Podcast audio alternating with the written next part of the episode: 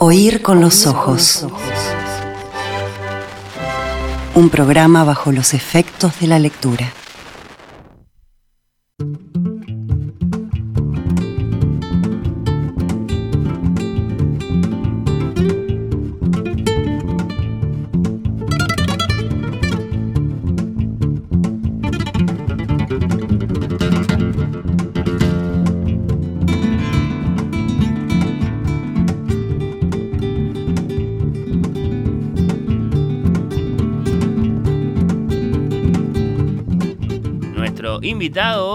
El profesor de literatura y diácono permanente de la Archidiócesis de Montevideo, Damián Velázquez. Bienvenido, Damián. Muchas gracias, muy bien que dijiste. Diácono permanente es un dato que generalmente no, no, no se sabe, porque diáconos hay de dos tipos. En la Iglesia Católica estamos hablando. Bien, aclaremos. Están aquellos que son transitorios, que son los que se van a ordenar de sacerdotes. Eh, eso están unos meses Están antes. como en tránsito ahí. Están como en tránsito, transeúntes, y después estamos los permanentes, que somos nosotros, como yo les digo a los gurises, no evolucionamos a, a Pokémon. Nos quedamos, nos quedamos en diácono permanente toda la vida. Y bueno, es una, una- un ministerio que se restituyó en el Concilio Vaticano II. Existió en los primeros siglos de la Iglesia y después. Somos la gran diferencia con los curas, pues dice, ¿qué, qué, qué diferencia tiene? Bueno, la gran diferencia es que somos casados. Claro, se rigen por otras, por otras costumbres y, y por otra vida moral, si querés decirlo así. Claro, Exacto, no, no, sentido. no- no seguimos el tema del celibato. Por ejemplo. Y este y, y bueno, por eso yo siempre digo en los casamientos, digo, si me ven de la mano una morocha muy linda, no digan, mirá la iglesia cada vez peor, mirá el, el- el cura. Y bueno, y eso lo, lo hay que aclararlo porque es verdad. Y después está, mucha gente te dice, ¿qué, qué- pero qué hace el diácono? Porque no, no se definen las cosas por lo que son, sino por lo que hacen. Claro. Entonces yo siempre digo que los diáconos este, casamos y bautizamos, que es lo, lo visible. Después eh, bendecimos y también este, la, la menos recomendable asistimos en, en velorios. Y este, esas son las, las- como las funciones más visibles de, de lo que hace un diácono permanente. Pero bueno, ¿qué es un diácono? Un servidor. Esa es la, la, la función del diácono en la comunidad. Y para completar eh, esa información, eh, Damián, eh, ¿dónde estás en Montevideo como diácono? En la parroquia del Reducto, que queda ahí al, al lado del Hospital Español, en Garibaldi. Bueno, la calle es ahora es André Coindre, pero es Garibaldi entre eh, Pando y, y Marsella. Esa es- la función Frente a una plaza, ¿no? Frente a una plaza de las pocas que tiene plaza, porque acá es poco común. Generalmente en el interior sí está la Claro. iglesia, la plaza, la comisaría. Acá es poco común, bueno, la parroquia del Reducto y la medalla milagrosa y catedral. Las que yo tengo, capaz que algún oyente indignado dice, no, y está tal parroquia. Pero claro. Pero más o menos son las que tengo en mente que tienen la, la plaza. Para no hablar de que acá estamos en la ciudad vieja a, a metros de, de- de Plaza Matriz. Por cierto, bueno, eh, en la página que sigue, de la mano de Damián y de los aportes de ustedes, la pregunta que nos guía, ¿no? ¿Hay en vuestras eh, bibliotecas alguna edición de ese libro? El libro de los libros, el libro más distribuido y vendido y acaso leído de todos los tiempos. Alguno dirá el primero de la literatura, con perdón del poema de Gilgamesh. En todo caso, esto es más cierto, el primer libro impreso, bueno, eh, preguntado de un modo más simple, ¿hay en sus casas eh, una Biblia? Bueno, eh, ¿vos tenés muchas Biblias, eh, Damián? ¿O tenés una sola? Y Mira, y yo- te alcanza. Yo tengo una que es la, la que utilicé para, para estudio, que es la Biblia de Jerusalén, que es la traducción directa de los, de los textos, porque muchas veces se pasaba como primero al francés, de, o sea, Claro. de los originales griego y este griego y hebreo clásico, se pasaba primero al francés, desconozco el, el motivo, y después al español, con lo que hay dos traductores ahí. Y la Biblia de Jerusalén fue la primera que se hizo traducción directa de los textos de los originales Ujú. a el español. A nuestro idioma. Entonces como ¿Tenés que una la, de esas? Ah, exactamente, las de- como de las de estudio que hay, yo creo que es de las mejores. Después hay muchas pastorales, como la Biblia latinoamericana, que, que también se usa mucho. Pero yo en casa creo que recuerdo, que recuerdo, como recuerdo, tengo esa, porque claro, muchas las he regalado también, ¿no? En momentos así de o a enfermos o a personas que están pasando por situaciones complicadas. Van pasando muchas manos, muchas Biblias por lo menos. exactamente, sí, sí, sí. Eh, tuve el privilegio de regalarle una al Chespi. Chespi es una persona que hace, hace muchísimos años reparte comida a gente en ah. situación de calle, pero más de 20 años, yo digo, casi 30 yo creo. y bueno, y él me pidió, y también tuve el privilegio de regalarle a él una Biblia.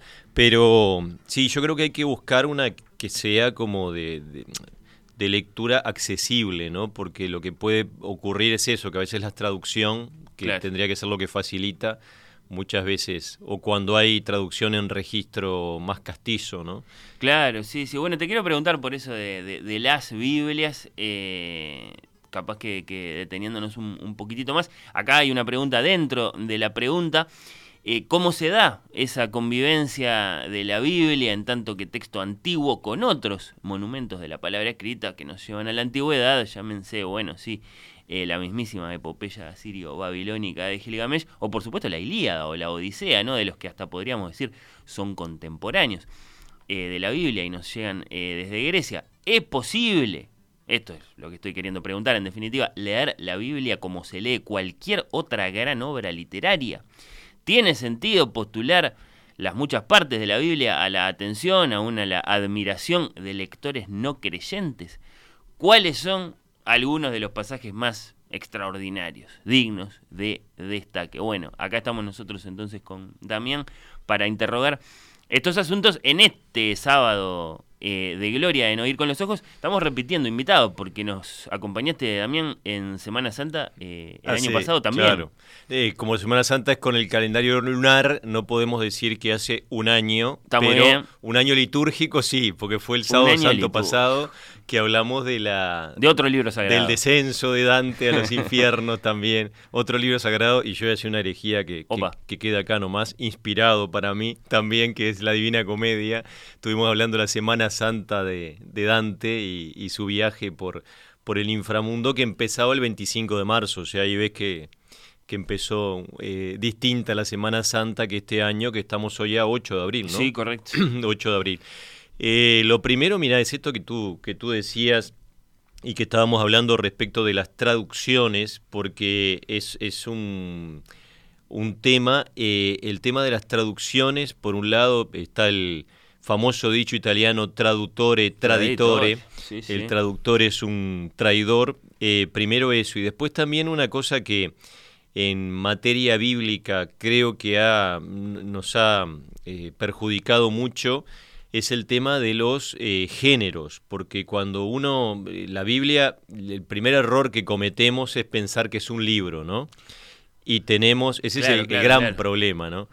Eh, la palabra Biblia viene del, del, término griego biblos, que significa los libros, o sea, no solamente una. Lo que pasa es que justamente en la traducción se pasa de un masculino plural, termina siendo un femenino singular la Biblia y lo tomamos como un libro solo y ahí viene un gran problema, porque en la Biblia tenemos, tú hablabas del cantar de Gilgamesh, que, que fue muy influyente en el libro del Génesis. El libro del Génesis tiene fragmentos enteros que son casi... Eh, no, no, digo copia, pero sí eh, un homenaje al cantar de Gilgamesh porque son muy parecidos. 950 em, a.C., el capítulo 2 del Génesis y después si vemos el Evangelio de Juan escrito entre el 90 y el 100. Estamos hablando de mil años de diferencia entre un libro y otro. Y nosotros lo tomamos como un libro solo. Claro, creo que tenemos conciencia de que hablamos de una gran suma de textos, pero al mismo tiempo, como después eh, tenemos dos mil años de la Biblia y, de, juntar todo en un único volumen, naturalizamos esa, esa, esa, esa unidad. ¿no? Sí, e, exacto. Y eso, eso creo yo que, porque, a ver, si nosotros pensamos en un libro, estamos en el eh, 2023. Te costó, ¿eh? eh, para las cosas prácticas yo soy un desastre. Estamos en el 2023. Te salió, te salió más fácil eh, datar el, el, libro segundo del Génesis este Lo que pasa es que cambia todos los años, el año, y ese es el gran problema. Este, pensemos en un libro en el 2023. Las circunstancias son otras, el contexto histórico es ah, otro, lo que se quiere decir es otro. Entonces cometemos una gran injusticia. Y después también el tema de los géneros como tal. Porque el tema de los géneros, vos tenés eh, alguien que dice algo a alguien, es decir, quién dice qué a quién. Bueno, y eso yo lo tengo que ver también dentro del género, porque si yo no entiendo el género, voy a malinterpretar todo el mensaje, absolutamente todo el mensaje. Por el género estamos hablando, digamos, de las formas. De las formas, exactamente, de expresarse. Los relatos, eh, las listas, los poemas, las cartas, las canciones, todo eso que compone la Biblia. Y el mito. Claro. ¿No? Es decir, vos decís, bueno, estamos hablando del Génesis. el Génesis es un mito, es un relato fantástico, maravilloso, en donde intervienen eh, fuerzas sobrenaturales, dioses, y que explican el origen de algunas cosas. Bueno, así como los griegos tenían sus mitos, cómo nació Dionisos del muslo de Zeus, bueno, también a nivel bíblico hay mitos. Pero en la Biblia es muy importante separar mitos de historia. Exacto, y el gran problema fue que para nosotros, eh, no sé si pospositivismo, que para nosotros todo es de alguna forma historia, historia comprobable, medible. Y hasta se ha dicho, bueno, o le crees a Darwin, evolucionismo, o le crees a la Biblia, creacionismo. Y a ver, no te podés creerle perfectamente a Darwin 100% y perfectamente a la Biblia 100%. El propio Darwin era creyente, ya hemos este, pero claro, discutido estos asuntos ampliamente. Y la teoría del Big Bang eh, fue un cura, Georges Lemaitre, un cura belga. Entonces vos decís, el cura que formuló la teoría del Big Bang, el padre de la teoría del Big Bang, no creía en el Génesis. Claro, creía, sí, pero no creía como un texto histórico, comprobable. Eh, dos personas de barro que Dios sopla y empiezan a andar, tal vez ni Spielberg, ¿no? Es decir, es, como, como demasiado. Eso a propósito de las complejidades de leer eh, la Biblia. Capaz que como para arrancar sencillo, Damián, te preguntamos, ¿qué es la Biblia? La Biblia es un conjunto, ¿no? Eso, yo creo que eh, vuelvo a lo mismo y, remarco, ¿no? siempre hablando a nivel literario, ¿no? Un conjunto de textos escritos en diferentes épocas, por diferentes autores con diferentes intenciones. Sin embargo, todos en tres tienen... lenguas en total, ¿no? dijiste el hebreo y después el griego, en el medio está el arameo también. El arameo, pero en realidad dicen que hay una primera versión, los eruditos del Evangelio de Mateo, escrito en arameo y por... Eh, ciertas eh, estructuras sintácticas que aparecen en el griego, el griego koiné, que era el griego vulgar, eh, parecería que existió, pero en realidad no hay un original ni hay certeza de eso. Es una especulación filológica. Es una especulación. Hay muchas palabras, es cierto, que se conservaron del arameo en los evangelios, como talitacum, Eloí, Eloí, la masa bactani, Dios mío, Dios mío, ¿por qué me has abandonado? Efetá, ábrete, es decir, hay muchas palabras que hacen, Abba mismo, como Jesús lo llamaba a Dios, que era Abba, el Abba, que era como los niños judíos empezaban a balbucear el nombre del papá, era como un balbuceo infantil, como decimos papo. Bueno, de esa forma Jesús llamaba a Dios de una forma muy... Bueno, eso se conserva, Abba, Abba Padre. Entonces hace suponer que hubo, pero en realidad son esos, ¿no? El, el, hebreo clásico que no tenía vocales, que se fijaron después, que también es un tema. O sea, podemos hablar muchísimo, pero claro, a ver, esto no es menor porque eh, cuando eh, Dios crea en el, voy de vuelta al capítulo segundo del Génesis, que, que hay dos relatos también. Sí, es como que mm, este, eh, arranca y vuelve a arrancar. El mundo se crea dos veces, porque el primer relato que es de origen este, eloísta, que es del 750 a.C., es posterior al segundo que aparece, que es de origen chavista, del 950, que es el original, que los oyentes deben recordar la costilla. ¿No? Es decir, que primero crea al hombre, después este, busca una ayuda necesaria, crea los animales, no son suficientes, saca una costilla y crea. Bueno, el original, en realidad, el nombre para decir hombre en hebreo es Ish, y para decir mujer es Isha, la Isha y el Ish. Pero si no se escriben las vocales, en realidad lo que aparece en el original es Sh. Entonces vos decís, bueno, eh, Dios creó al ch y de la costilla del ch creó al ch y la puso ante el ch para ver cómo el ch la llamaba. Eso sería el original.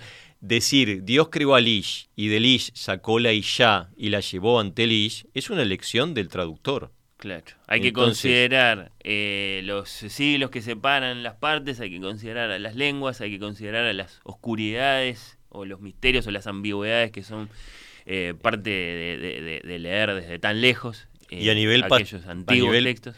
a nivel literario, por supuesto, y a nivel pastoral, peor aún porque terminamos de leer y decimos palabra de Dios, ¿no? Es decir, bueno, con un peso impresionante. Muchas veces dice la gente, yo veo en el tema del libro del Génesis, por ejemplo, que es un libro patriarcal y machista, eh, estamos en medio de una cultura muy patriarcal y muy machista, como los griegos eran muy patriarcales y muy machistas, pero curiosamente el Génesis iguala en muchísimos aspectos la condición del hombre y la mujer.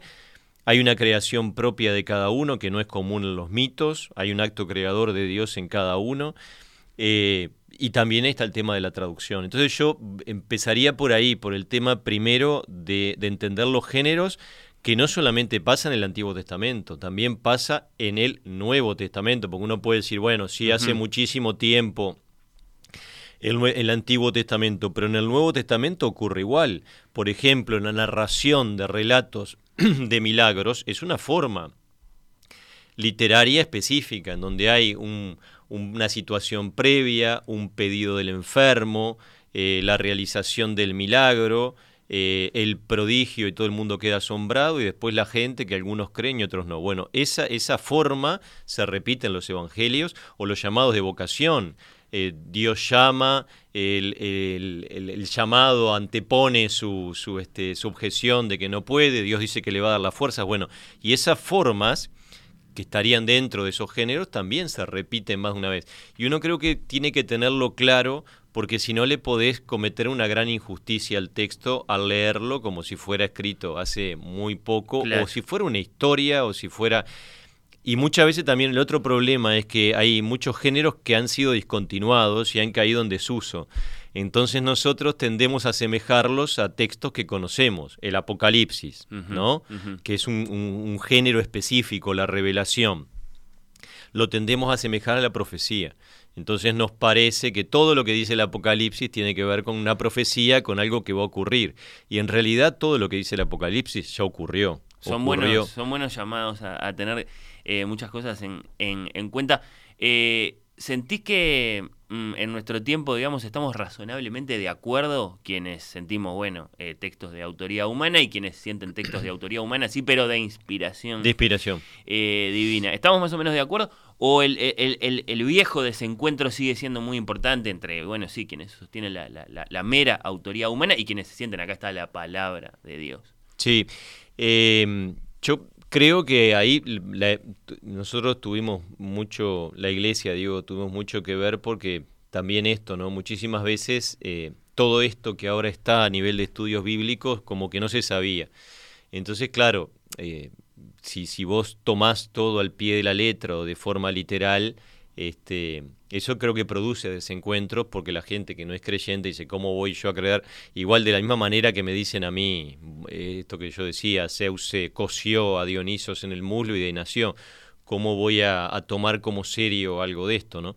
Este, pero creo que ahora se está profundizando muchísimo en estos aspectos porque si no, no resiste el, el análisis. ¿no? Si tu mano es ocasión de pecado, córtatela más te vale entrar al reino de los cielos entero y no este eh, manco, perdón, y no ser arrojado por entero al infierno. Si tu ojo es ocasión de pecado, arráncatelo, dice ¿Cómo Jesús. hay que leer eso?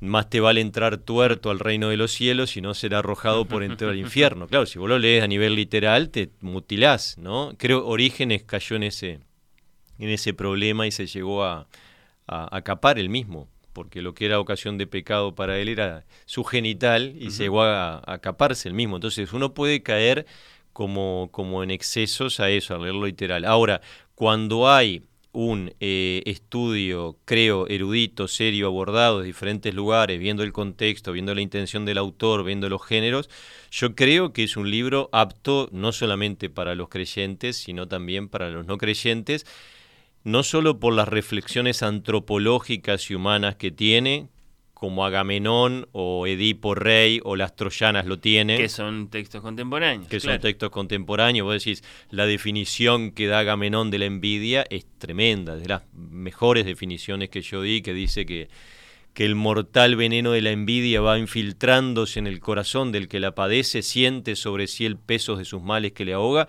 y se angustia contemplando la dicha ajena. Eso es la envidia, angustiarte contemplando la dicha ajena, no poder ver bien al otro.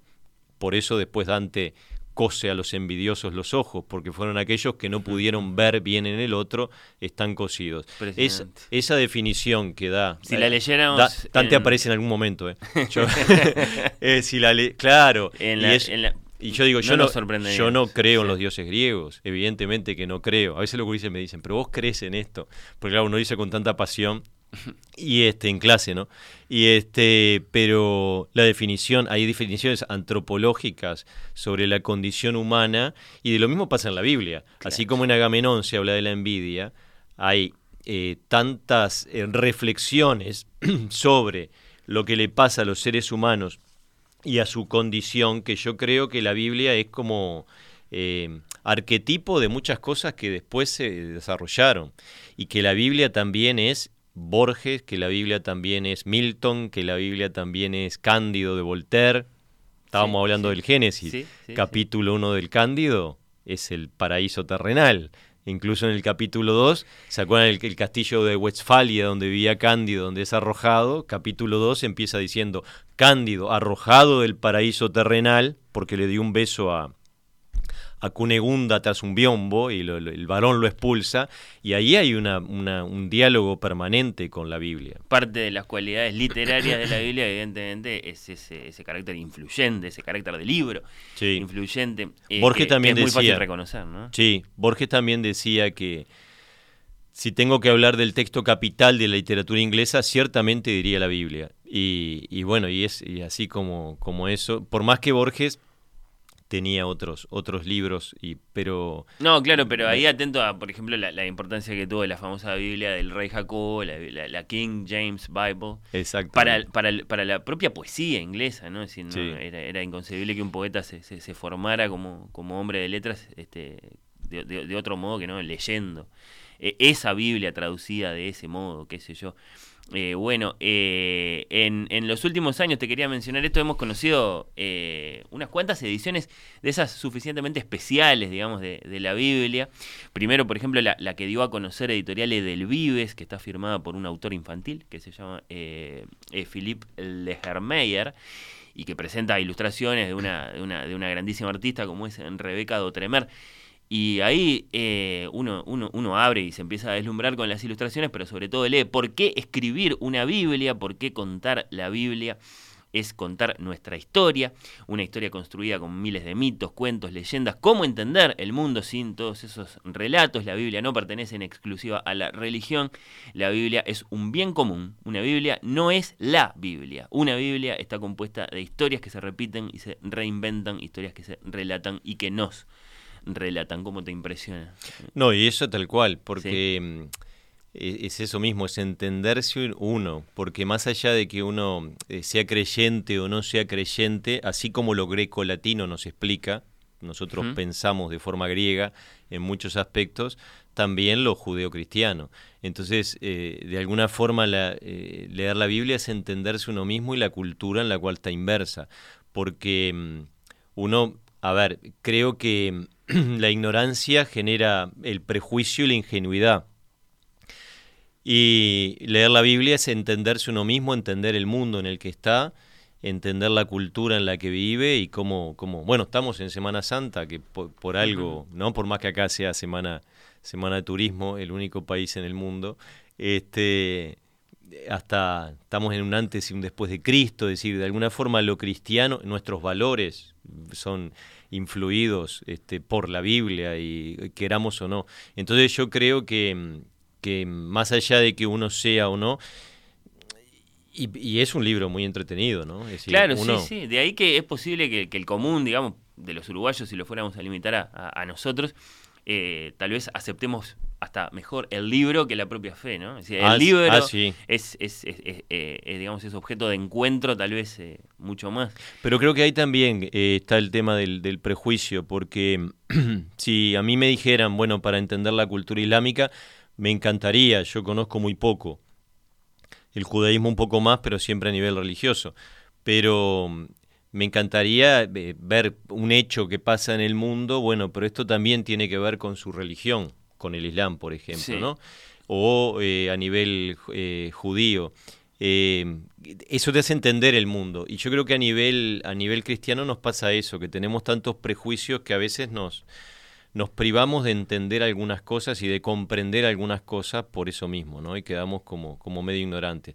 Ahora, también tiene un montón de... Si uno lo lee como un libro de aventuras, es fascinante, porque vos tenés Sí. dos, dos macacos de barro que empiezan a caminar por un soplo divino, un mago que abre las aguas con un bastón para que pase su pueblo, y después este, la sierra, este, un hombre que hace milagros a otros, pero no los hace, no los quiere hacer para su propia salvación. Eh, tenés el relato de la última cena, que creo que de los relatos de narrativa del crimen es de los más este, más tensionantes, ¿no? Comen y beben sabiendo que algo uno de ustedes me va a entregar, dice Jesús en un momento, y están todos comiendo y bebiendo sabiendo que en cualquier momento pasa algo y para acrecentar la tensión, el que meta conmigo la mano en el plato, ese me va a traicionar. Lo tenés Eh, todo muy presente. Está ¿eh? todo muy, muy servido como para... Sí. para Te quiero para- preguntar por, por, por partes de la Biblia dignas de destaque ahora, eh, capaz que con algún minuto más.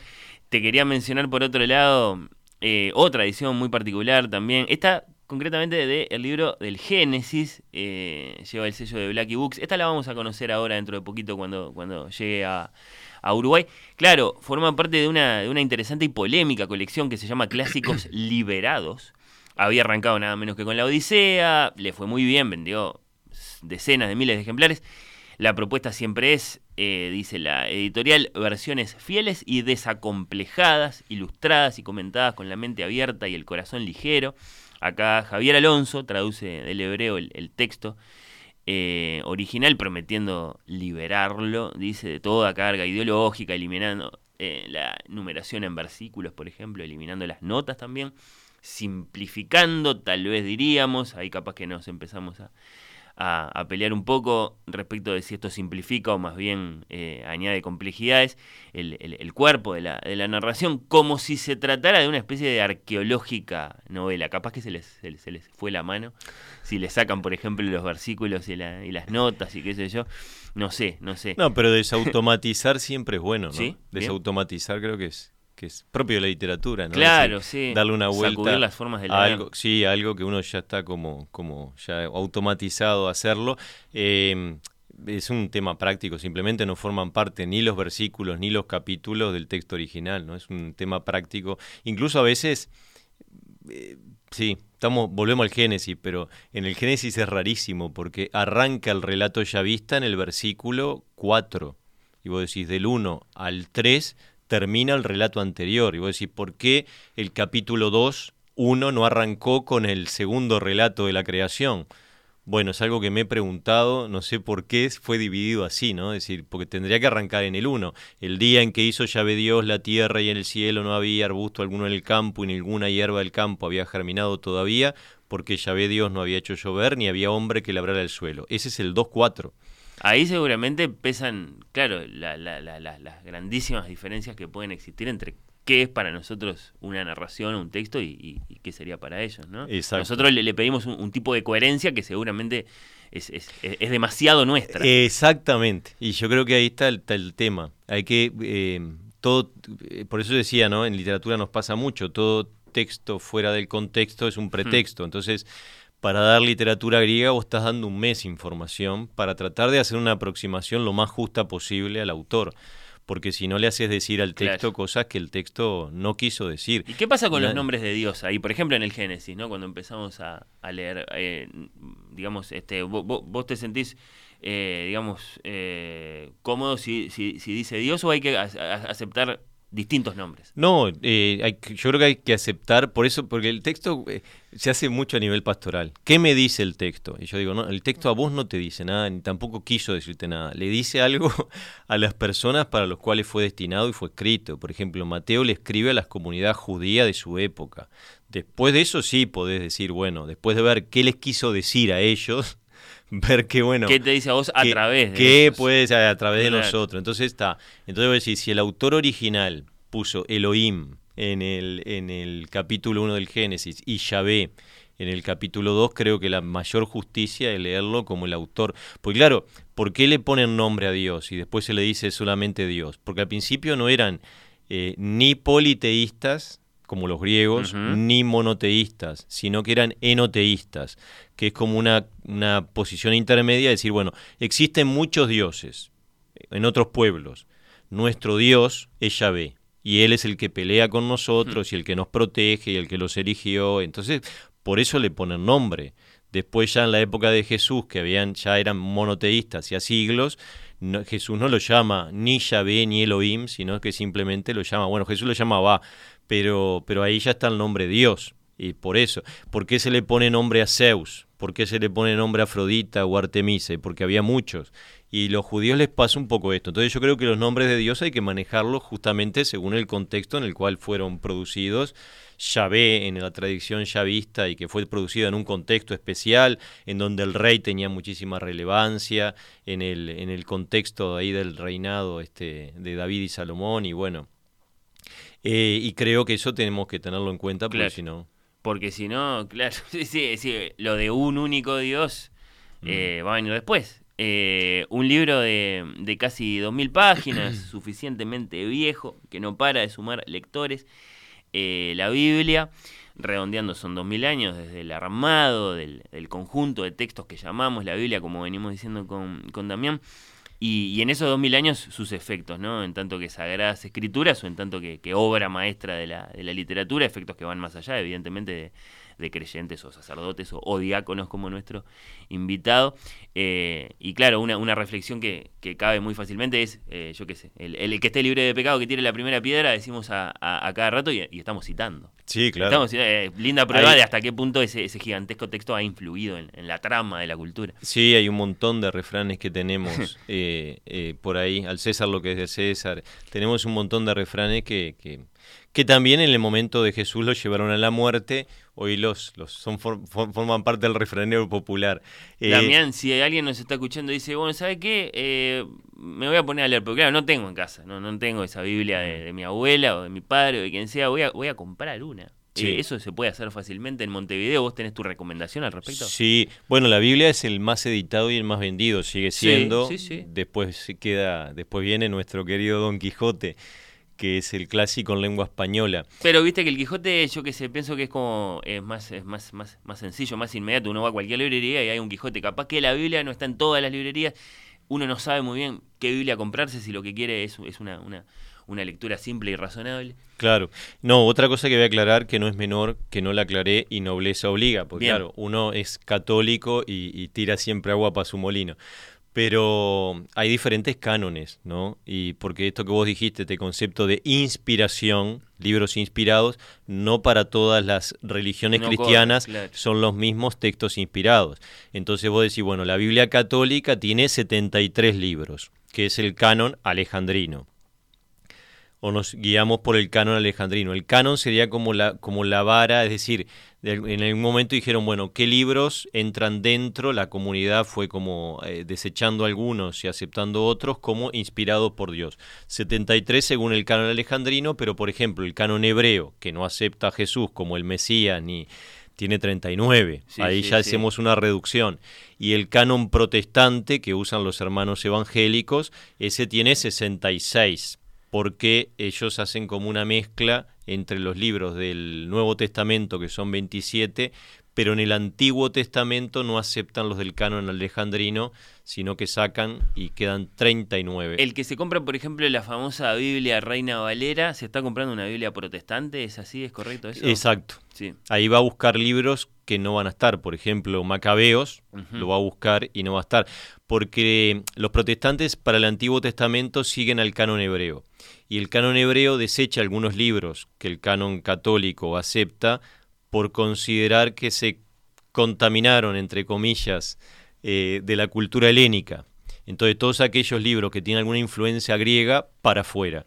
El canon católico las acepta y el canon protestante no. Entonces ellos tienen para el Antiguo Testamento 39 libros como el canon hebreo, más 27 del Nuevo Testamento, ahí sí aceptan los mismos que nosotros, pero tienen 66 en total y nosotros los católicos tenemos 73.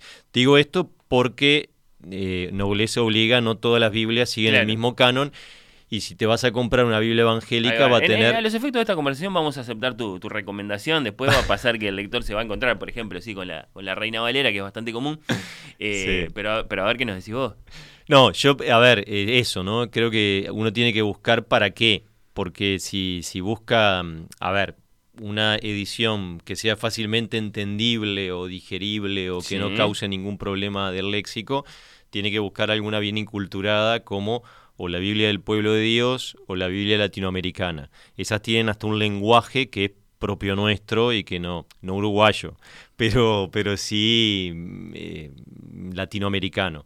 Y creo que yo que se entiende, no tiene grandes complicaciones. ¿Dónde se puede comprar una Biblia como esa eh, Y, fácilmente en Montevideo, bueno, por ejemplo? eh, iba a hacer este eh, propaganda de algo que ya no existe más que las Paulinas, que no, cerraron. claro, por eso. Las hermanas Creo que, Paulinas. que, que- que sucedió que nos dimos cuenta de eso. Bueno, de pronto no estaba la- Sí. la, la librería de las hermanas Paulinas en la calle Colonia, que uno se compraba, por ejemplo, la comedia de la Biblioteca de Autores De Cristianos. la claro. De la VAC. Una de las pocas que Sí, tenía. Sí, sí, tal cual. Mm. Eh, y ahora ya no está más. No, no está más. Eh, a nivel, bueno, yo creo que en librerías, librerías así tipo Tristán Arbaja, Sí, no. debe, debe, debe de haber. Eh, confieso que no he preguntado nunca. Eh, hay una a nivel católico que se llama Lea, que está acá, a pasitos de acá en Cerrito, al lado de Perfecto. donde funciona este Radio Oriental. Y ahí este, ahí sí sé que, que hay Biblias de todo tipo y, y color. Pero después a nivel, creo que por, la- por alguna librería, yo supongo que debe haber. No he hecho nunca el ejercicio ese de, de preguntar, fuera del ámbito que no sea católico, Claro. uno se maneja ahí dentro de, del submundo, pero, pero sí. Y creo que eso, y también no es para leer de un tirón, ¿no? No es para leer de un tirón, es que como para ir Hmm. eh, seleccionando, empezar por el Nuevo Testamento tal vez es mucho más, más digerible y más agradable que, que agarrar algún libro del, del Antiguo Testamento que, que, este, que requiere también un montón de, de contexto. Claro, el Nuevo Testamento nos es más próximo porque también estamos inmersos en una cultura cristiana, vos decías los cierto. refranes, ¿no? Sí. Creo yo que, que el correlato afectivo es, es mayor y, y esto que decía de los valores. Por otro lado, en el Antiguo Testamento están esos libros históricos que son muy atractivos desde el punto de vista narrativo, por así decirlo. Sumamente. El Cantar de los Cantares es una relación esponsal con un lirismo impresionante. El libro de los Salmos. Es poesía pura. Hay libros del Antiguo Testamento. Bueno, el mismo libro del Éxodo también es como un libro de, de- aventuras. Creo que uno también lo puede leer sin, sin, ninguna, sin ninguna carga de fe y este y es no solamente muy atractivo, sino muy reconocible. Es decir, creo que uno como en un espejo se va se va a reconocer en muchísimas cosas de la Biblia, porque la Biblia somos nosotros también. Ahí va, y en ese sentido, a ver, ¿qué, qué, qué, a, a qué página vamos? ¿Qué, qué, qué, qué destacarías como, como, como extraordinario desde el punto de vista de, de- de la lectura como para, como para invitar a, a leer? Libertad total, te vas al nuevo, te vas al antiguo, a ver. Claro, eh, a ver, a mí me mm, es muy personal Sí, esto. pero Podés agarrar a dos, tres diáconos permanentes o tres curas que te digan cosas distintas. Eh, los No todos los diáconos son profesores de literatura. No, hay dos, curiosamente. a ver. Juan de Marsiglio. Bien, Juan de Marsiglio, capaz que lo conoces porque escribe en El País. bien, bien. bien. Es muy raro porque somos 39 acá en Montevideo y dos diáconos permanentes Vos- profesores claro, de estadísticamente llama la atención. Es rarísimo, es rarísimo. Algo habrá. Este, mira, yo siempre recomiendo arrancar por el, por el Nuevo Testamento y eh, los evangelios que son narrativas apologéticas. Y yo tuve periodos de mi vida, por ejemplo, cuando, cuando arranqué, eh, yo estoy en la iglesia desde los siete años, no, no se pudieron liberar, liberar de mí, entré a catequesis y, y quedé. Me gustaba muchísimo el Evangelio de Juan, porque era el Evangelio de Juan en donde Jesús tenía todo absolutamente claro y discernido. Incluso tiene todo un prólogo precioso, ¿no? En el principio era el verbo y el verbo era Dios y el verbo estaba con Dios. Tiene todo un lirismo impresionante, ¿no? La palabra se hizo carne y habitó entre nosotros. Me encantaba el Evangelio de Juan. Ahora que tengo ya 46 años, este, em, estoy en busca del Jesús histórico, porque el Evangelio de Juan tiene mucha elaboración, es del 90 a 100. ¿Cuánto pasó desde que Jesús murió? Un montón de tiempo. Ahora estoy más marquiano, el Evangelio de Marcos es el que me gusta más porque es el más histórico. Hay un montón de cosas que aparecen en Marcos que las estoy reflexionando ahora, mirá que es muy, muy nuevo, pero por ejemplo, que Jesús fue arrojado a una fosa común. ¿no? Eso es... Eso está dicho en ese evangelio y no en otro. Es tremendo. Considerando que, están los cuatro de la Biblia y que tal vez hayan existido y vos ves, otros tantos. Y vos ves el de Juan, te digo porque lo tengo fresquito porque leímos ayer la Pasión, ayer Viernes Santo. El Evangelio de Juan y el entierro de Jesús es este, el entierro de un rey. O sea, ahí hay una elaboración tremenda. Vino este Nicodemo que trajo una mezcla de perfumes de aloe y mirra que pesaba unos 30 kilos, se lo sepultó según la costumbre de sepultar de los judíos en una tumba nueva. Pues decís, en un jardín. Hay toda una elaboración tremenda ahí. De ser arrojado a una fosa común y de estar solo con unas mujeres que lo miraban desde lejos y ser enterrado por los enemigos. Es una crónica. El, Evangelio de Mateo tiene mucho de histórico. Para el de Marcos. El de Marcos, el, de, Marcos. Dije Mateo. Dijiste Mateo y justo después vamos a escuchar a Bach acá en el programa, así que está. Mateo ya hay, ya hay una elaboración, no tanto como en Juan, pero ya hay una elaboración este, un poquito este, mayor, pero eso mismo, ¿no? Eh, bueno, en el, en el Evangelio de Marcos hacíamos referencia al episodio de la entrega, en la última cena, dice, uno me va a entregar, pero Jesús no mm. sabe quién lo va a entregar. Eh, conforme pasan los evangelios, Jesús va sabiendo al punto que en el de Juan le dice a Judas, lo que tengas que hacer, hazlo pronto. Y ahí no se enteró. Hasta sabe quién lo va a entregar. Entonces, bueno, en mi vida ahora estoy más, más de Marcos, más leyendo a Marcos, que es en búsqueda del Jesús histórico. Después, en cuanto a los textos, el Apocalipsis es muy, muy entretenido y creo que la, que la gente lo va a disfrutar muchísimo, más allá de que como yo decía, no es un texto para asustarse ni para nada que va a pasar. Hollywood hizo de todo con el Apocalipsis. Está escrito en clave, en un contexto de persecución. Cuando habla del monstruo de siete cabezas es Roma y las siete colinas sobre la cual fue fundada el Imperio Romano. Hay que saber decodificar eso. Claro. O cuando habla del número de la bestia, eso propio de la apocalíptica, ¿no? El número de la bestia, el 666, se refiere a César Nerón, que estaba persiguiendo cristianos para matarlos, esa es la bestia, no es Satanás ni la reencarnación del demonio como... Bueno, cuando yo era niño había una película en la época que estaba con tu hermano en la escuela. Bueno, me, me revolvían el... Lo contamos en su momento, sí. Que, lo contamos. Sí, sí, sí, que, que Damián y mi hermano Federico fueron compañeros de escuela, claro. No, no solo compañeros, amigos. Y amigos, de, y este, del barrio. Y, sí, de la vida, cómo no. Y este y bueno, ahí estábamos con, con Federico y a mí me revolvían el pelo buscándome el triple seis en la cabeza, porque en la película este, la profecía, el, el demonio que era el niño, se llamaba Demian. Yo me llamaba Damián, era la reencarnación del demonio y tenía el triple seis. El triple seis que sale de una técnica hebrea que es sustituir letras por número. Y si vos sustituís el nombre de César Nerón, queda triple 6. Ahora vos decís eso con mucha sencillez, como que bueno, está, es, algo que está ahí para, para que nos enteremos. Ahora, eso eso eso viene, supongo, de, la cabalística o de las lecturas. exactamente. De las lecturas de esas decodificantes que tenemos por ahí, que son una disciplina que, que, abarca la vida. Todos entendían. muchas personas. Todos entendían. Pero también voy a decir algo medio, este eh, tal vez me, me, tildan de hereje. Eh, los relatos de milagros. Todos entendían a, dónde iba el autor. Nosotros lo leemos dos mil años después y nos parece que Jesús sacaba pan de la nada como un mago, o nos parece que Jesús multiplicaba los peces o que transformaba el agua en vino, ¿no? Pero en el momento en que se dijo, todos entendían, todos sabían, no les importaba si realmente eso había pasado, porque es lo que, lo que pasa ahora, ¿no? Cuando vos lees, pero eso realmente pasó. Yo siempre digo, a ver, vos crucificás a un tipo que transforma el agua en vino, tenés que ser un poco tonto, ¿no? Es decir, o a un tipo que saca peces de la nada o pescados de la nada. Toda buena aproximación al texto bíblico debe abarcar ese análisis, esas consideraciones, esos saltos, esas saltos. Pero ni que hablar, ni que hablar. Y después, bueno, del Antiguo Testamento yo citaba recién el Cantar de los Cantares, que es un libro precioso. A mí el Génesis, los primeros capítulos, me encanta la creación de del hombre porque también habla de nosotros y como decía este yo digo hay cosas que estamos entendiendo hoy porque cuando lo lees a los gurises te dicen pero eso es verdad vos crees siempre pasa eso no yo le digo bueno eh, eh, para mí en colegio confesional no que yo trabajo en el liceo público tal vez doy otra respuesta yo digo para mí es verdad eh, no creo que haya pasado pero cómo es verdad y no pasó no y digo bueno es verdad porque tiene verdades dentro, pero que no son verdades históricas, son otro tipo de verdades. Entonces, por ejemplo, cuando dice que el hombre es creado con barro, Bueno, es creado del mundo. ¿Qué quiere decir? Que todo lo que el hombre le haga al mundo, se lo está haciendo el mismo. ¿no? Porque si es creado con barro, el hombre es mundo, no es algo aparte del mundo. ¿No estamos entendiendo eso ahora?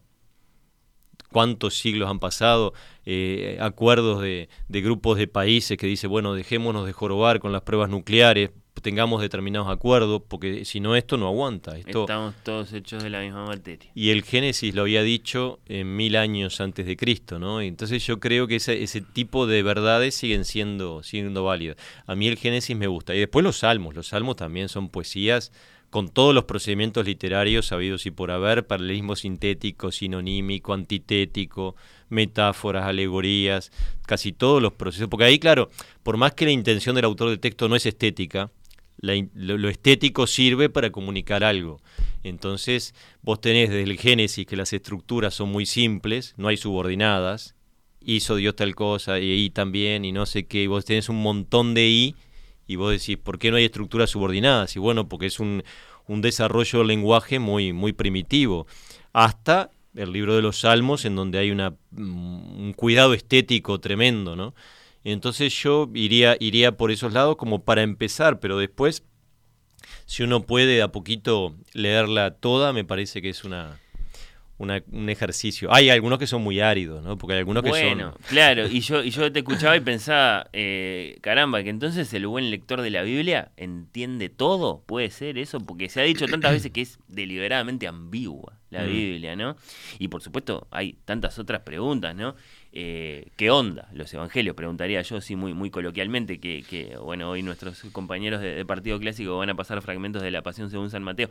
¿Por qué esos cuatro? Y si es verdad que hay otros descartados, ¿no? ¿Hasta qué punto nos perdemos sentidos preciosos que, entrañan el, texto? Decíamos, bueno, ahí están los, los cabalistas judíos que han creado toda una, una disciplina muy, muy, muy grande solo leyendo la Biblia y así. ¿Entender todo? ¿Se puede entender todo? Ah, no, no, te lleva la vida misma. Pero también es como los libros que uno vuelve una y otra vez. Borges decía que, que, volvía cada tanto a leer a Don Quijote o que volvía cada tanto a leer la Divina Comedia o, la poesía gauchesca. Uno, uno vuelve permanentemente a determinados este, eh, libros porque por eso mismo, es decir, y creo que nos vamos eh, a, morir sin haberlo entendido del todo, pero creo que en la búsqueda hay algo interesante, ¿no? Porque creo que eh, siempre buscando a Dios entre la niebla, dice Antonio Machado, y yo creo que esa es la vida del hombre, buscar a Dios entre la niebla o buscar algo más, ¿no? Este, Borges decía que este, todo esto, si nos está escuchando a Regui, que me corrija, ¿no? Porque él es el, especialista en, en, en, Borges. Este, hay que había solo cuatro relatos en la historia. Y es verdad, es verdad. Si uno se pone a ver, decía, la historia eh, un conflicto por amor. Uno puede ver ahí detrás a la Ilíada. El rapto de Elena. Pero puede ver detrás tantas historias de conflictos por amor. Eh, una búsqueda incesante. El, viaje de Ulises puede ser. El viaje de Ulises, Jasón y los argonautas, es decir, una búsqueda incesante. Siempre uno busca algo, busca, y creo que esa es la actitud, la búsqueda. Este, Eta es mortal, y, estará de acuerdo este, eh, Dolina, la historia de un regreso. El sueño del regreso, como dice, es uno de los más grandes, pero también es el imposible, porque uno nunca puede regresar al punto de partida, porque el punto de partida cambió. El tiempo es fugitivo. Y la cuarta, un Dios que es sacrificado una tarde.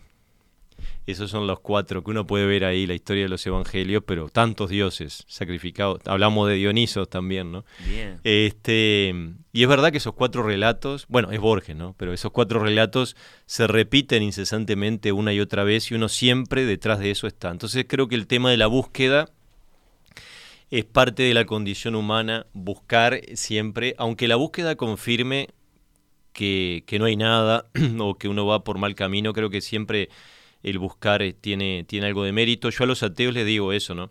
A, veces no me puedo depender del diácono, pero le digo, mira, estamos a la misma distancia. Yo no puedo demostrar que Dios existe empíricamente, ni tampoco vos me podés demostrar que Dios no existe. Busquemos juntos, aunque tu búsqueda una y otra vez te diga que no. Yo mm, a veces dialogo muchísimo mejor con los ateos y que con los mismos creyentes, ¿no? Porque a veces pecamos los mismos creyentes de un poco fanatismo y llega un punto en que no, nos, no podemos seguir dialogando. No nos impresionas como fanático igual también, en tanto que profesor de literatura, supongo, en tanto que diácono, no sé, no sé, eh, no sé.